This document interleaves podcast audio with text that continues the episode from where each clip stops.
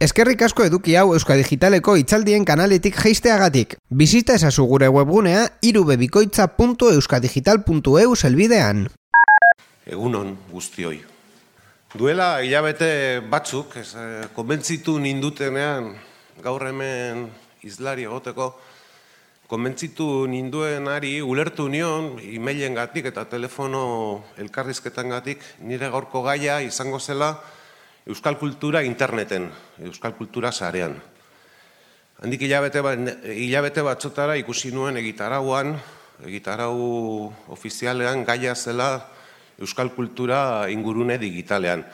Eta horrek zalantzak sortu zizkidan eta arazoak ere bai, nik ordurako banituen gauza batzuk pentsatuak eta bar. Eta ze ingurune digitala gauza asko da. idazle batek idazten du ordenagailuan erabiltzen ditu zuzentzaile automatikoak idazten dituen gauzak e-mailez e, bialtzen dizkie bere lagunei editoriari eta bar, ezta. Hori dena bada ingurune digitala. E, sentitzen dut, baina ni gaur bakarrik itzengo dut internetez eta publikoan denon eskura dagoen sarean Euskal Kulturak ze e, presentzia duen. Parentesi txiki bat aurretik, abisatzen dizuen nik kulturaren aski ikuspegi murritza edo zurruna dudala. Da, niretzat gastronomia, edo eskolaritza, edo paisaia, ez dira kultura. Bozento taldeko egunkarietan, zezenketen kronikak ere kultur horri aldetan ateratzen dira. Aurreko astean, Euskadi Ratean entzun nuen, elkarrizketa batean, nekazaritza ere Euskal kulturaren partea dela. Nik ez dut horrela sentitzen, eta esango ditudan gauzak, eh, esan da, esango ditut, kulturaren, eh, bueno, oso ikuspegi tradizional eta zurrun batetik. Beraz, e, ze presentzia dauka Euskal Kulturak interneten? Presente ote dago e, zarean Euskal Kultura. Internet Euskarri bezala tratatuko dut batez ere, e, edukien Euskarria, nola baita esateko, eta nik zare horren erabiltzaile bezala e, dudan esperientzian oinarrituta. Hiru esparru e, beriziko nituzkenik, aurrenik, e, lehen esparrua da kultur edukiak berak. Hau da, ba, literatura zari bagara, liburu bat interneten egoteaz. E, musika zari bagara, ba, disko bat edo kantu bat interneten egoteaz, bertsolaritza saio bat, eta bar. Hori, horri deitzen dion nik kultur edokia zarean egotea. Bigarrena, e, datu baseak, e, direktorioak, aurkibideak, ez dakit nola deitu, baina azken e, funtsean, da e, kultur e, edukie osorkuntzei eta kultur sortzailei buruzko informazioa ematen duten ba, webuneak, baliabideak, datu baseak, eta bar. Eta hirugarren esparrua da, nik promozioa edo publizidadea ditzen dudana. Eh, beste batzuk, beste modu batera ditzen diote, batez ere sare sozialetan asko egiten dena, ez da? Iragarki, iragarri, alako gauza dago bihar, edo alako gauza atera da, eta bar. Ni azken hiru horretaz, ez naiz, e, hirugarren horretaz ez naiz mintzatuko ni.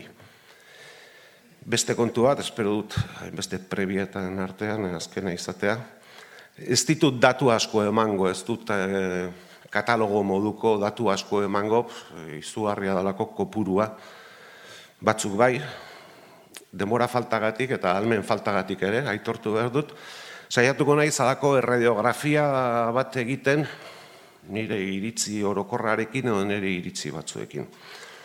Hori bai, e, etengabe egongo da, nola baiteko niretzat, importantea den ikuspegi historiko bat. Hau da, ez bakarrik une honetan zer dagoen, baizik duela eman zaun bost, amar urte zertzegoen, e, ustez, erreferentzia bezala hartu behar da. Eta baita ere, etorkizunean bost amar urte barru zer egotea eta nola egotea neko genukeen. Beraz, lehen esparrua, kultur edukiena. nik duela aspaldi. Orduan ere ez nintzen gazte, duela ma urte, e, esaten nuen e, interneten e, kultur edukiak baituta zeudela. Behar bada termino fuerte egia da. E, garai hartan hala sentitu nuen, orain baitu, baitu, e, behintzat gauza asko eta asko ez dira, ez daude interneten, batzutan naita ez direlako ipini nahi, eta hor bai da nola baiteko baik eta zentzua eukidezake horrek. Beste batzutan diru faltaz, adore faltaz, denbora faltaz, edo besterik gabe ez direlako ipintzen. Horretarako nahikoa da prentsa irakurtzea. Nik aste honetan ariketa egin dut, pues, eh, goizero berria irakurtzen nuen bitartean, ea bertan aipatzen ziren kultura edukietatik zenbat zeuden interneten eskuragai entzuteko, eh, irakurtzeko, gozatzeko. Gauza bera, aste honetako argiarekin, bai kultur horrealdetan, bai eh, agendako eh, ekitaldietan, eta bar. Eh, nik egin dudan begiz jotako e, neurketa horren emaitza, eta guztiz modu impresionista batean, ba esango nuke uneko bostera edo iritsiko ote den zalantza. Baten asko irutuko zaio. Baina esan edo normalean e, impresioa, daukagun impresioa dela, desente gehiago dagoela. Ez da. Edukiak, oza, kultur edukiak, nik esango nuke uneko bostaren bueltan da bilela. Beraz, esaten denean, beste topiko bat, interneten dena dago. Ez. Interneten ez dago, ez da... Hau ere. Behar bada, Markatu.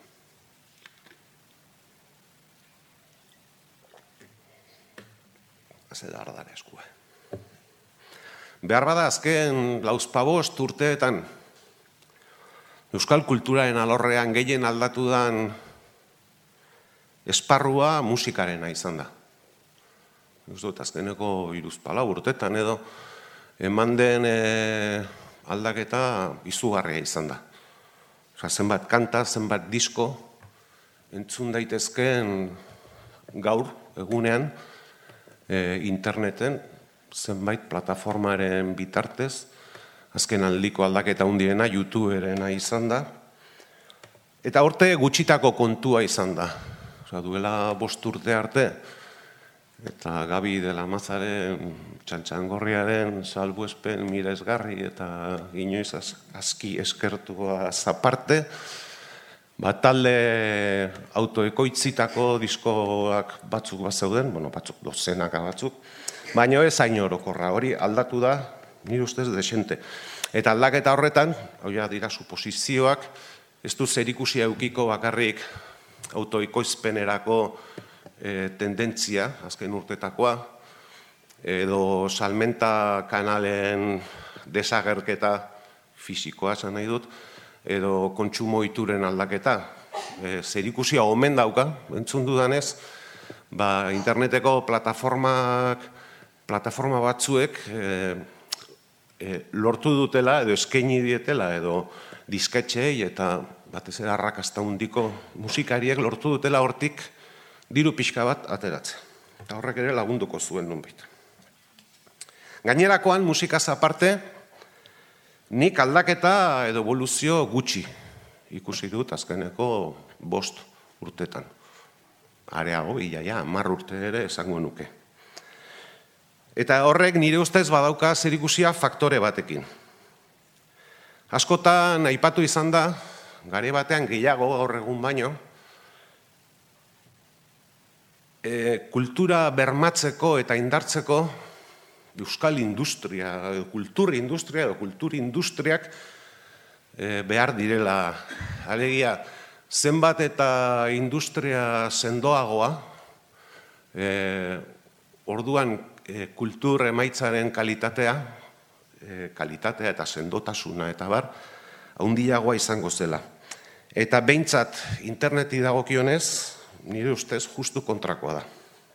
Zenbat eta industriago izan, zenbat eta instituzioago, nola baita esateko, ekoizten den kultura emaitzaren emaitza interneten gozatu alizateko aukera are txikiagoa da. Nire ustez, beti ere, hobe dirua ematea sortzailei eta sortzaileen gandik alik eta hurbilen dauden eragilei, eta inbertsio bezala, inbertsio kako txartean, askoz emaitza hobeak eta ugari, ugariagoak emango, emango ditu horrek interneten kultur eduki buruz ari garela. Eta internet bezalako bitarteko batean, gauza oso importante bat dago niretzat, arriskatu beharra. Eta konfebasket edo eusko jaurlaritzak, e, besterik esango dute, baina nire ustez herri honetan gehien arriskatzen dutenak ez dira enpresarioak.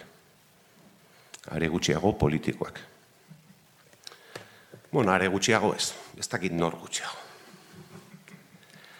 Beste kontu bat, e, lehen musikan gertatu den paradigma aldaketa hori, aipatu dut, e, beste disiplinetan, nik aldaketa gutxi ikusi dut, Et, baina ez da ere, noraino internet e, plataforma egokia den, segun zer gauza partekatzeko, argitaratzeko eta bar, ez da? E, adie, zuzeneko kontzertu bat, edo zuzeneko emanaldi bat, e, a ber, zuzenean ikusten duzunean talde bat, jotzen musika talde bat, edo, edo dantza bat, edo berdintzait, E, nik uste sensazio, esperientzia sensoriala, kulturala, e, gauza bat dela. Eta nik ez dut ikusi inun e, interneten argitaratutako grabaziorik edo, nun e, esperientzia hori emulatu, simulatu, e, horrekin parekatu daitekenik. Adibide bat, antzerkian, e, arte dramak eta deja eta xut eta hauek, azte honetan aurkeztu dute ingo duten urrena, ez da, zaldi urdina. Hoiek, azken hamar urteetan egin dituzten antzerki obra guzti guztiak osorik daude interneten. Osa, posible duzu, ordu terdi, pasatzea, bideo bat ikusten antzerki osoa. E, YouTubeen daude, eta beraz, agertzen da ikustal, ikustaldien kopurua. Ez? Eta benetan parregarriak dira kopuruak, dozenaka batzuk, eta horrela bakarrik, Orduan, karo, oskailua ikusi dugunok, edo, zera, e, zazpizenide, ez da, no, zazpizenideko hori, ez zindut zinetxi e, interneten osorik egonda, berrogeita bost pertsona bakarrik ikusi duten ikantzerkia. Dakidanean, bueno, dakidanean, ez dakit kopuru zehatza, baina milakat, milaka izango direla, obra hori zuzenean ikusi dutenak antzoki batean. Beraz, hor badago beste beste kontu bat. Berandutu naiz denboran. Eh? Bigarren esparrua, direktorioak eta datu baseak, kultur edukiena zaparte, arlo hori niretzat bintzat erabiltzaile bezala importantea da.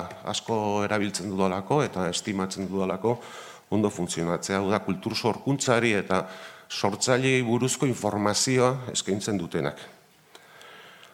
Eta horre gaur egungo egoera ikusi ezkero, esango nuke disiplina, kultur disiplina batzuk nahiko osasun honeko daudela, ez da? Honeko daudela. Musikan badok.eus dago, e, literaturan besteak beste, armiarma.eus, e, bertsolaritzan bertsozale.eus, eta bar. Azken urte, bizpairu urtetan, ikusentzunezkoen alorrean, gambara.eus ere sortu da, eta txukuna, nire gustorako, eta horrek aurrera pauso polita ekarri du.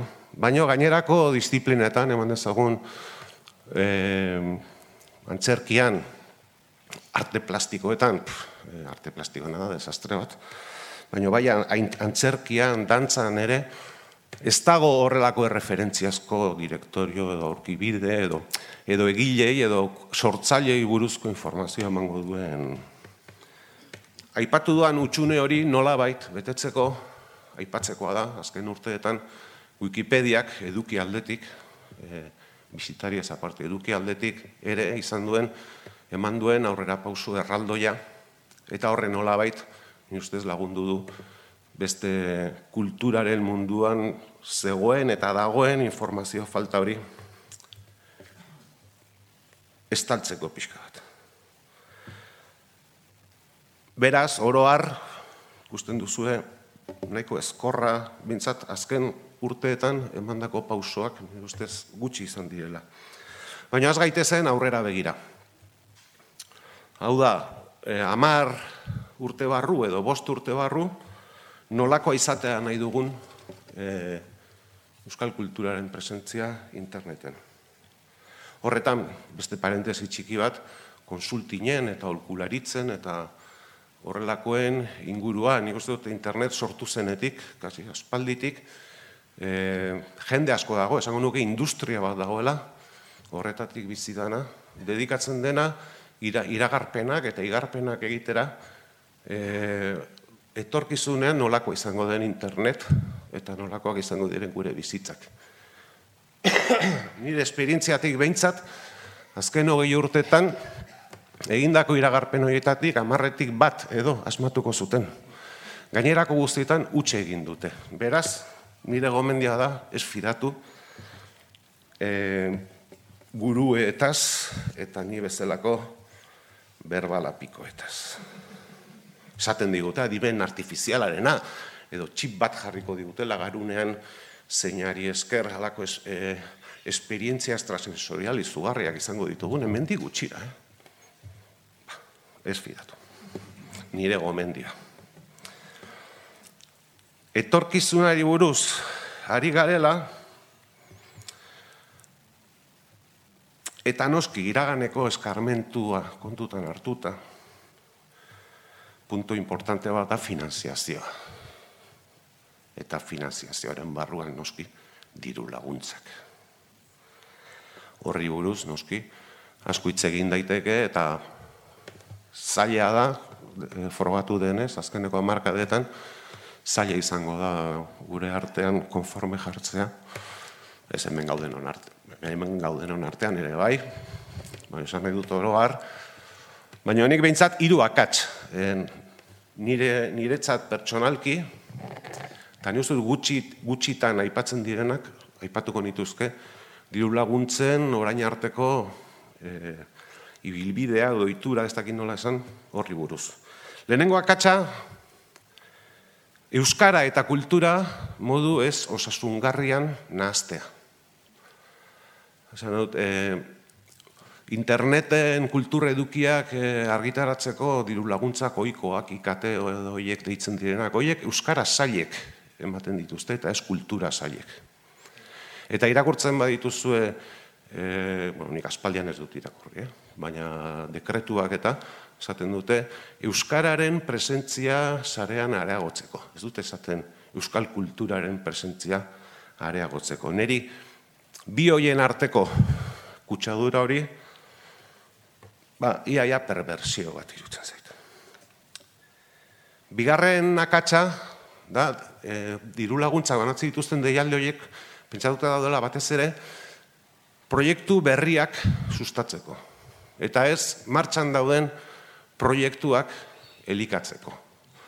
Gainera, e, esango nuke, gaizki ikusita dagoela, edo azpibaloratua, edo gutxietxia dagoela, e, hori, elika, elikatzearen, eta horren ondorioa da, noski, e, ea zenbat e, diru laguntza hori esker abiatutako zenbat proiektu gelditu diren, e, desagertu diren, eta domeinoak ere ez duen funtzionatzen. Ez dute egin azterketa hori, baina nik esan nuke eragor, eraginkortasun eskazez inbertitako dirua izan dela kasu askota askotan.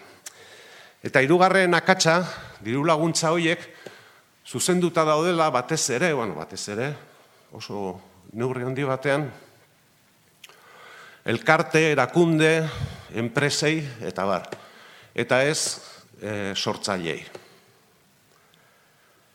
Jarritako baldintzak e, diru laguntza hoien dekretuetan neko garbia dirazten dute hori. Baina ez noen gaizki, denboraz. Amar minutu. Ez? Amar minutu eta goi segundo.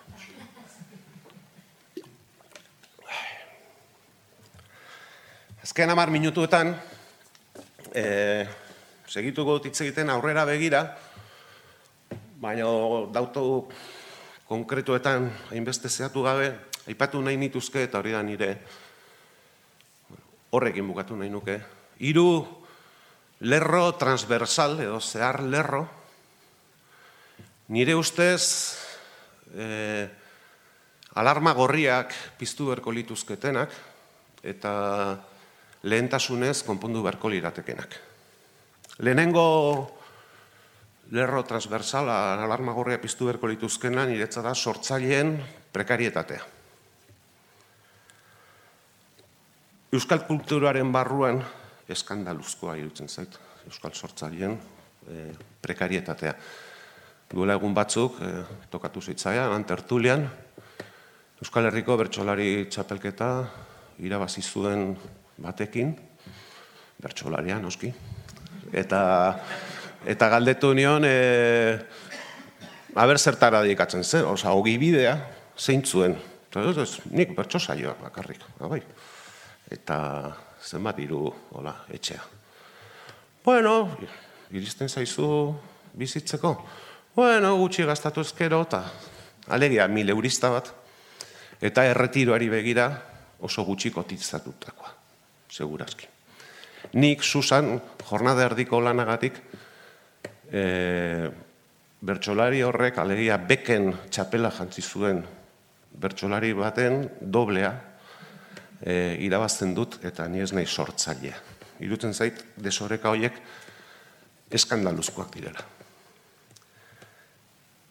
E, hemen, bertan, igaz gorkarresek eman zuen itzaldi niretzat gogangarri bat, gai horretaz e, sarean duzue, euskara ala eskara puntu eusen, e, gomendatzen dizuet, zertarako makinak eta erramintak, zuen izena.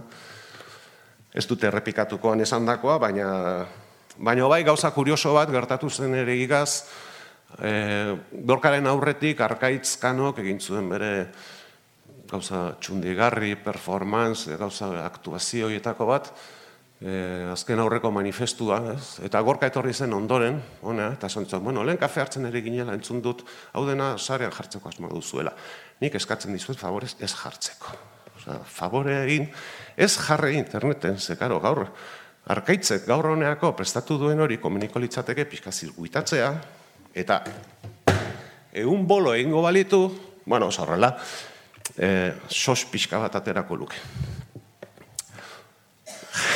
Eta kasu hori ez dagin negoziazio horik egon kontua da, etzela jarri lehen momentutik osorik sarean, baizik aurrerapen bat, ez dakiz zer, dosifikatzen eta hori. Hendela, hiru bat azte edo, arkaitzekin egon nintzen, eta galdetu nion abertzen bat bolo egin zituen azken aurreko manifestoaren zentzian, iruz palau. Imanolek esaten dit, iru. Beraz, Iru. Beraz, besteak beste, haitzen diren gauza asko, eh, arkaitzkan horren manifestua espazen egun aldiz egin Euskal Herrian, aurreko amabi hilabetetan, ez da interneten kulpagatik. E, Prekarietatearen gaia dala eta bada esperantzari leioa irikitzeko modu bat, ematen du badagoela eta da sortu den lanartea, lanartea.eusen sartzen bazarete, webgunean, beren burua definitzen dute Euskararen langile autonomoen intersindikala bezala. Eta hor juntatu dira ba, Euskal Kulturako sortzaile asko. E, eta o, nik uste dut, oi egin bertzaiela kasu. Gaur egun inbertitzen da asko estrukturetan, bulegoetan, alkularietan, baina ez sortzaileen gan. Eta interneti begira, ze gaur interneti buruz, aritu behar nuen, lehen esan dudana, ni gaur daukat zenbat eta diru gehiago inbertitu sortzaileen gan zuzenean, e, kultur edukiei begira, gehiago nabarituko dela interneten. Bigarren, me konton, Bigarren zehar lerro zehar lerroa, ni uste alarma gorriak pizteko modukoa, da e, genero arrakala, edo eufemismorik gabe esateko, e, emakume zapalkuntza eta gizonezko privilegioak. Usua alberdiri esker eta arkaitz zubiriri eta bere taldeari esker azken hilabeteotan ikasi dugu edo lehen genekien gain e, areago ikasi dugu gauza bat dela errealitatea eta beste gauza bat dela errealitate horretaz dugun pertsepzioa. Eta haiek, zan nahi dut, xue, arkaitz eta mintzatu dira bertsolaritzaz, baina niretzat begien biztako da literaturan, arte plastikoetan, eta beste kultur disiplinetan bertintxu edo, edo okerragoa dela egoera. Horretarako ere, balio du euskal kulturak interneten duen lehioak e, e, hor ikusten diren aurpegiak, argazkiak, datuak eta e, gertuago daude errealitatetik guk gure buruan sortua duguna baino. Alde horretatik duela urte terdi edo, edo bi urte, gotzon barandiaranek atera irabazi zuen, aderaman zuen berria beka eta horren ondorio sortu zen sortzaileak.eus webgunea. Ezta nolait, euskal kultur sortzaileen katalogo moduko bat. Nik lagundu nion gotzoni, bari, ba, datuak bilatzen, e, datu base ere ikitzen, datuak zurrupatzen handik eta hemendik. Eta gero datuak, e, ja, datuak ukita, eta e, sortzaile bakoitza generoz markatuta, ateral izan genituen estatistikak. Eta kultur sorkuntza publikoan, euskal kultur sorkuntza publikoan, dabiltzanen euneko irurogeita marra gizonezkoak gara. Bi eren irula orden, bitarte. Bertxolaritzan eta literaturan euneko hogeiaren bueltan dabil. Musikaren egoera eskandaluzkoa da, euneko amabostaren bueltan. Euneko amabosta esan nahi du, euneko laro geita sortzi gizonezkoak direla. Euneko laro geita sortzitik eunera, ez dago tarte hundirik, ez da? arte estenikoan eta ikusentzunezkoetan parekatzen da gehiago, baina zehatzago begiratu ezkero eta jokalariak eta aktoreak e, alde batera utzi ezkero eta ikusi ezkero zenbat emakume dauden gidoi idazle, antzerki idazle, zuzendari, produktore, baurun horre asko aldatzen da. Nire bintzat zarean dagoen euskal kultur eskaintza edo esan da. Interneten dagoen euskal kulturaren lehi horrek beste filtro bat jartzeko balio izan zidan. Hori nik batzutan egiten dut berria hartu, eta igual ez dut testurik irakurtzen, bagarri kontatzen dut argazkietan zenbat gizon eta zenbat emakumeate. Oso, eta hori egin ezkero beste gunkari batzuekin, Buah. Ja, bukatzeko, irugarren lerro transversala, niretzat hau ere alarma gorriak pizteko modukoa da multinazionalekiko menpekotasuna. Interneteko lehen estanda liuragarri ura gertatzen, gertatu zenean, nire bizitzan mentzat, pues duela goita bost urte edo, hogei urte edo, ez dakit. E, handik ona, nik pertsonalki hartu duan zaputzik handiena, izan da orduan sortu zen demokratizaziorako esperantzaren zaputza. Eta horrek, nire ustez, zuzen zuzen eragiten dio kultur edukien esparruari interneten. Eta haien argitaratzeari, eta haien zabaltzeari. Orduan, sinistuta geunden, Internet plataforma perfektua zela deszentralizaziorako. Aulenek boteretsuenen kontrolari itzuri egin alizateko. Eta esperantza hura batez ere eta modu e, alarmantean iretzat, oso azeleratuan, azken irula urteetan, e, desagertzen. Gaur egun, jende ia guztiak ez du esaten interneten bilatu, esatu Googleen bilatu. Eta bar, eta bar, eta bar. Amaitu txartela eta diate. E, Zorioneko ani, ze esateko nituenak, e, ordu batean gaur, maien guru bat iragarrita dago hemen, e, buru jabetza digitalaz, ni baino jantziagoak, adituagoak eta arituagoak direnekin, beraz, isil nadien behingoz. Mila esker. Itzaldi hau gustatu zaizu eta ekitaldi gehiago entzun nahi badituzu, sar zaitez itzaldiak.euskadigital.eus webunean. Euskadigitalen emititu ditugun itzaldi guztiak topatuko dituzu. Gogoratu, itzaldiak.euskadigital.eus.